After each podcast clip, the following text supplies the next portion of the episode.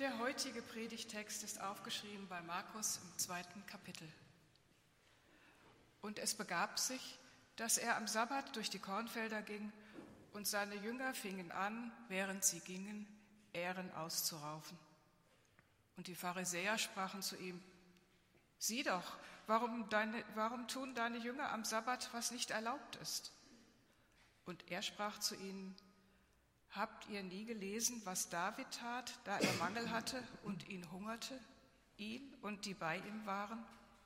Wie er ging in das Haus Gottes zur Zeit des hohen Priesters Abjatar und aß die Schaubrote, die niemand essen darf als die Priester, und gab sie auch denen, die bei ihm waren? Und er sprach zu ihnen, der Sabbat ist um des Menschen willen gemacht und nicht der Mensch um des Sabbats willen. So ist der Menschensohn Herr auch über den Sabbat. Worte unseres Herrn Jesus Christus. Großer Gott, öffne unsere Ohren und unsere Herzen für dein Wort. Amen. Ich freue mich sehr, dass ich heute wieder hier sein kann, zum zweiten Mal nach dem letzten Jahr und heute die Predigt bringen darf. Wir haben eben die Lesung, den Predigtext aus dem Markus-Evangelium gehört. Was tun deine Jünger etwas, das nicht erlaubt ist? Es geht heute um das Gesetz, um Regeln. Und in der Vorbereitung auf die Predigt fand ich das tatsächlich nochmal ein interessantes Thema, auch für mich, darüber nachzudenken. Ich weiß nicht, was Ihnen so in den Kopf kommt, wenn Sie Gesetz hören, Regeln hören. Es gibt Menschen, die finden Regeln super. Die sind motiviert von Regeln. Regeln geben Struktur, die sagen einem, was richtig und falsch ist. Und je mehr Regeln, desto besser. Regeln sind motivierend, Regeln sind gut. Selbst hier in Deutschland eigentlich nur dann positiv sind, wenn sie Sinn machen. Die suchen immer nach dem Sinn im Gesetz und in der Regel und überlegen, naja, macht diese Regel jetzt Sinn oder macht sie keinen Sinn? In Deutschland sind wir sehr bekannt dafür, dass wir eher zu den Persönlichkeiten gehören, die Regeln mögen. Ich habe einen guten Freund, der ist Kameruner und lebt seit einigen Jahren in Deutschland und leitet unsere Partnerorganisation SEL International. Und er sagt, Deutschland ist ein großartiges Land, aber es ist überreguliert. Ein bisschen stimmt das schon. Regeln und Gesetze. Aber es gibt eben auch immer wieder mal Regeln und Gesetze, die vielleicht naja, wo der Sinn vielleicht nicht mehr direkt so erkennbar ist.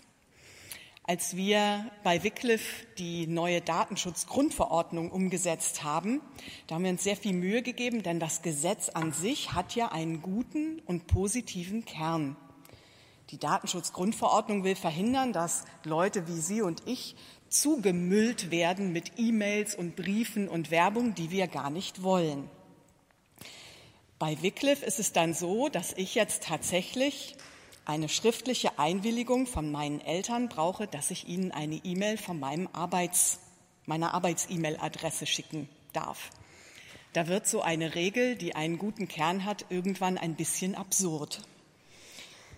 Und über diese Dinge, Regelwerke und gute Gesetze reden wir heute. Um das gleich mal klarzustellen, dürfen und müssen wir uns halten. Und heute geht es auch gar nicht um staatliche Gesetze, sondern um Gottes gutes Gesetz und um Regeln, die wir uns vielleicht im kirchlichen, im religiösen Bereich machen. Und deshalb habe ich drei Punkte mitgebracht. Als gute Predigerin bringt man drei Punkte mit. Die Wunder von Gottes Gesetz, süßer als Honig, wertvoller als Gold. Der zweite Punkt, der Drang des Menschen nach Regelwerken und das Ergebnis, das in eine zerstörerische Gesetzlichkeit münden kann.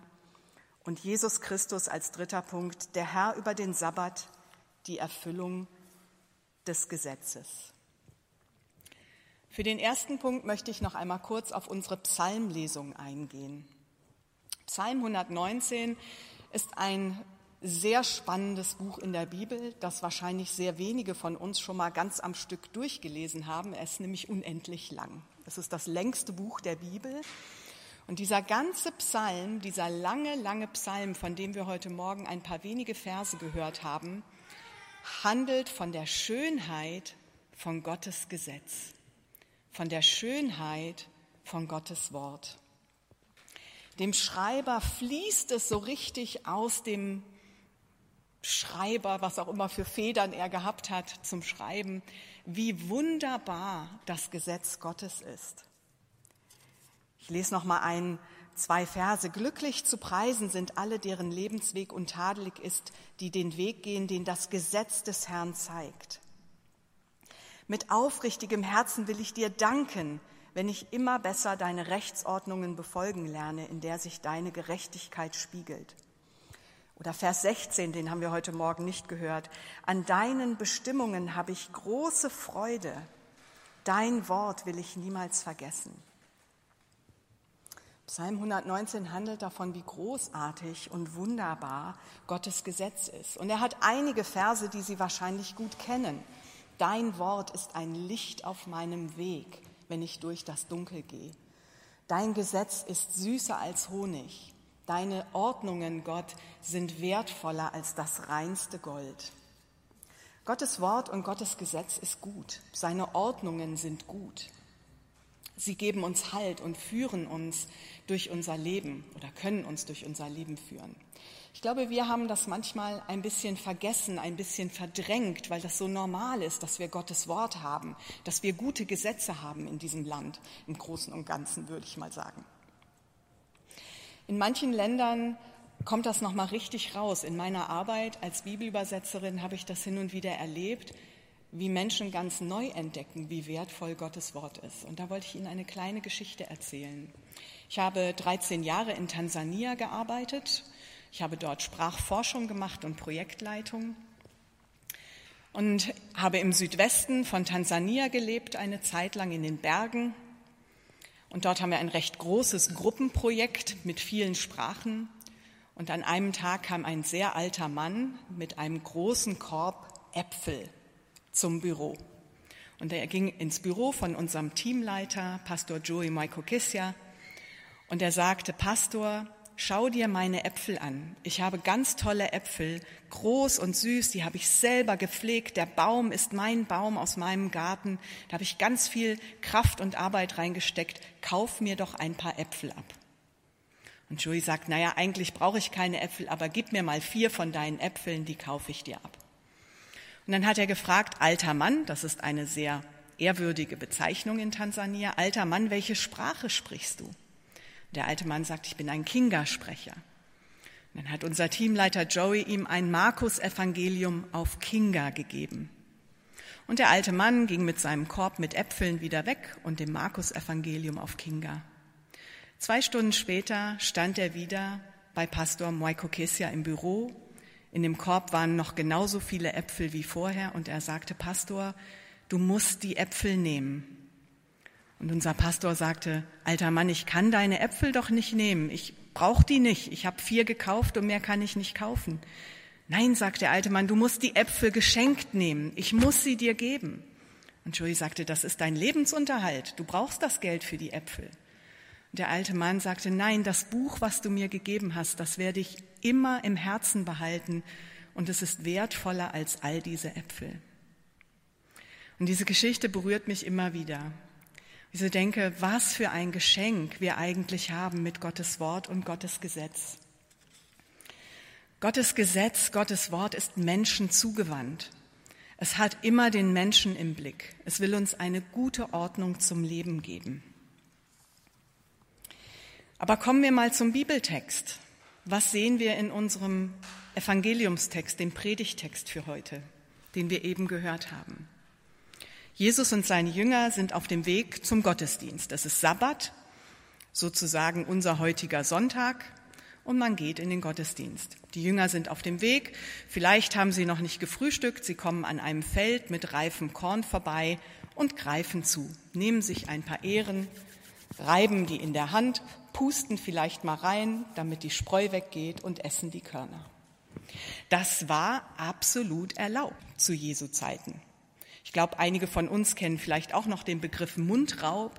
Also es war ausdrücklich erlaubt, dass Menschen, die Hunger haben, auf dem Feld eines anderen mit den Händen Ehren nehmen und diese essen. Aber es war Sabbat. Und die Gesetzesgelehrten kommen und sagen, warum machen deine Jünger das, was am Sabbat verboten ist? Jetzt müssen wir mal überlegen, was war denn hier eigentlich verboten? Der Sabbat war eingerichtet als ein Ruhetag. Gott hat sechs Tage die Erde geschaffen, die Welt geschaffen, den Menschen geschaffen und dann geruht. Und auch die Menschen sollten diesen Sabbat heiligen, einen Ruhetag einhalten, bei dem sie einfach Zeit für sich, für Gott, für Familie haben. Die Pharisäer haben jetzt gesagt, pass auf, am Sabbat darf man nicht arbeiten. Deine Jünger haben gerade geerntet. Sie haben Ehren weggenommen. Sie haben gedroschen. Vielleicht kennen Sie den Ausdruck noch, wenn man auf das Korn schlägt, um das Korn von der Hülle, von der Sprei, Spreu zu, zu, zu trennen. Und deine Jünger haben geworfelt. Das hat man gemacht, indem man das Korn in die Luft geworfen hat und den Wind hat durchgehen lassen, damit die Spreu wegfliegt. Und sie haben Essen zubereitet, indem sie die Körner genommen und gegessen haben. Also ernten, dreschen, worfeln, Essen zubereiten. Das kann man einsehen, dass das Arbeit ist, die man am Sabbat vielleicht nicht tun sollte. Aber die Körner nehmen, das hat schon eine gewisse Absurdität, wenn man die Regel so eng auslegt. Es gab viele solche Regeln, die die Pharisäer zur Zeit Jesu aufgebaut hatten. Es war ein Regelwerk, wo man gar nicht mehr durchsteigen konnte. Und es ging am Ende nicht mehr um das, worum es beim Sabbat eigentlich ging, sondern nur noch um die Regeln. Irgendwelche Regeln einzuhalten und abzuhaken, ob man das jetzt richtig gemacht hat oder nicht. Und es gab wirklich auch obskure Dinge, die passiert sind, wie man an diesen Regeln vorbeikam. Man durfte sich am Sabbat nicht vom Haus weit entfernen. Man durfte nicht reisen, man durfte nicht weit gehen. Also haben clevere Menschen Erde von vor dem Haus in einen Sack gepackt und auf den Esel getan und sie haben sich auf diesen Sack mit Erde gesetzt und sind dann losgeritten. Dann haben sie keine Schritte getan und haben sich von ihrer Erde nicht entfernt. Regelwerke, kleinteilige Regelwerke führen oft dazu, dass wir Wege finden und suchen, um uns da irgendwie durchzuwursteln.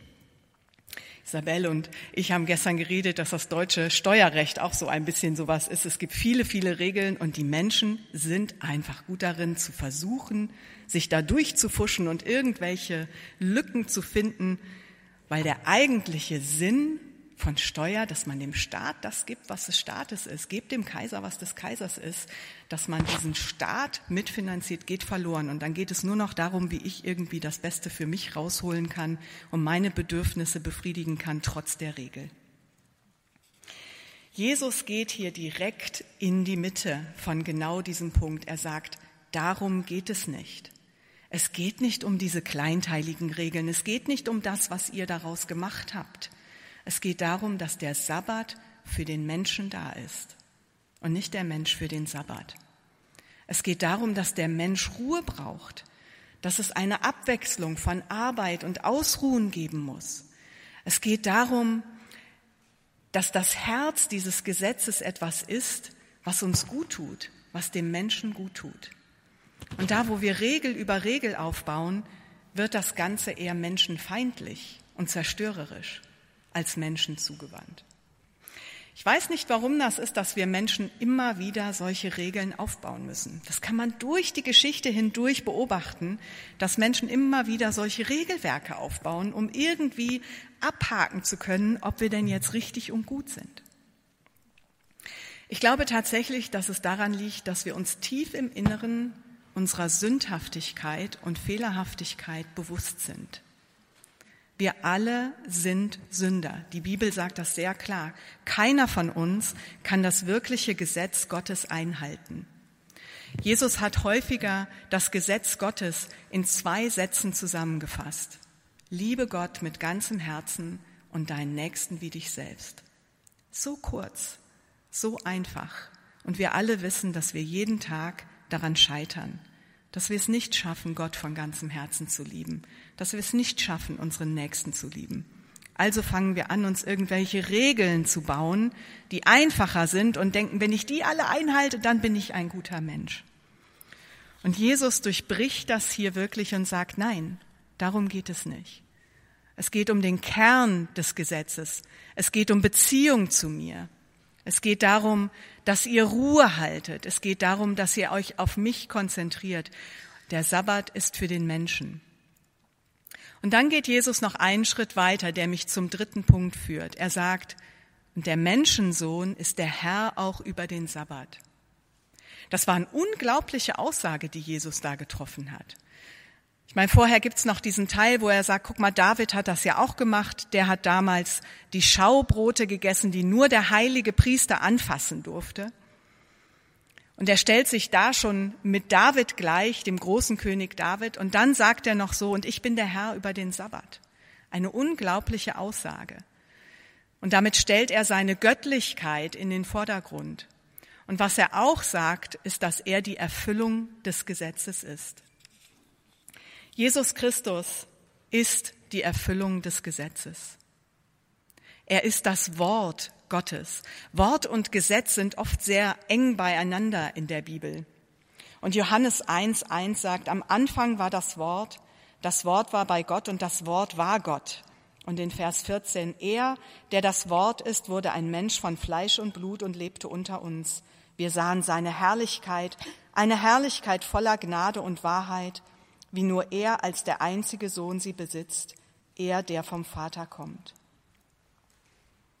Jesus Christus ist das menschgewordene Wort Gottes und die Erfüllung des Gesetzes. Er ist am Kreuz für unsere Sünde, unsere Schuld gestorben. Er nimmt alle unsere Schuld auf sich und befreit uns davon, dass wir versuchen müssen, uns selber gut zu machen, indem wir Regelwerke aufbauen, die wir abhaken können. Darum geht es bei dem Begriff Gnade. Gnade heißt, dass wir von der Erfüllung des Gesetzes befreit sind, weil Jesus sie schon dieses Gesetz schon erfüllt hat. Heißt das jetzt, dass wir uns an keine Regel mehr zu halten haben? Die Frage ist auch Paulus gestellt worden und verneint sie sehr, sehr deutlich im Römerbrief. Er sagt, nein, natürlich nicht.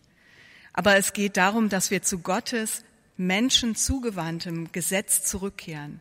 Da, wo wir Jesus Christus in unserem Leben haben, wo wir immer wieder den Heiligen Geist in unser Herz einladen, da werden wir uns verändern. Da wird dieses gute Gesetz Gottes, die gute Ordnung, das Menschen zugewandte in uns immer mehr Raum gewinnen und kleinteilige Regeln werden weniger und weniger wichtig, denn wir sind vor Gott gerecht durch Jesus Christus. Ich finde es großartig, dass in dieser Gemeinde jede Woche Abendmahl gefeiert wird. Und das dürfen wir auch gleich tun. Und in diesem Abendmahl verkünden wir genau diese Wahrheit. Jesus Christus menschgewordenes Wort Gottes, der am Kreuz für uns gestorben ist, der unsere Schuld und Sünde auf sich genommen hat, der auferstanden ist und der das Gesetz erfüllt hat. Und das dürfen wir mit sehr viel, ich glaube, Gebet und Dankbarkeit und Staunen immer wieder tun, wenn wir Abendmahl feiern. Im Leitbild von Wycliffe steht, wir bezeugen, das übersetzte Wort Gottes verändert Leben und veränderte Menschen prägen die Gesellschaft nach der guten Vorstellung Gottes. Ich glaube, darum geht es. Wenn wir zum Kern zurückkommen, zum guten Gesetz, zu der guten Ordnung Gottes in unserem Leben, wenn wir Christus Raum geben, dann werden wir uns verändern, dann wird sich auch unser Umfeld verändern, dann kann sich auch die Gesellschaft verändern. Das wünsche ich uns. Amen.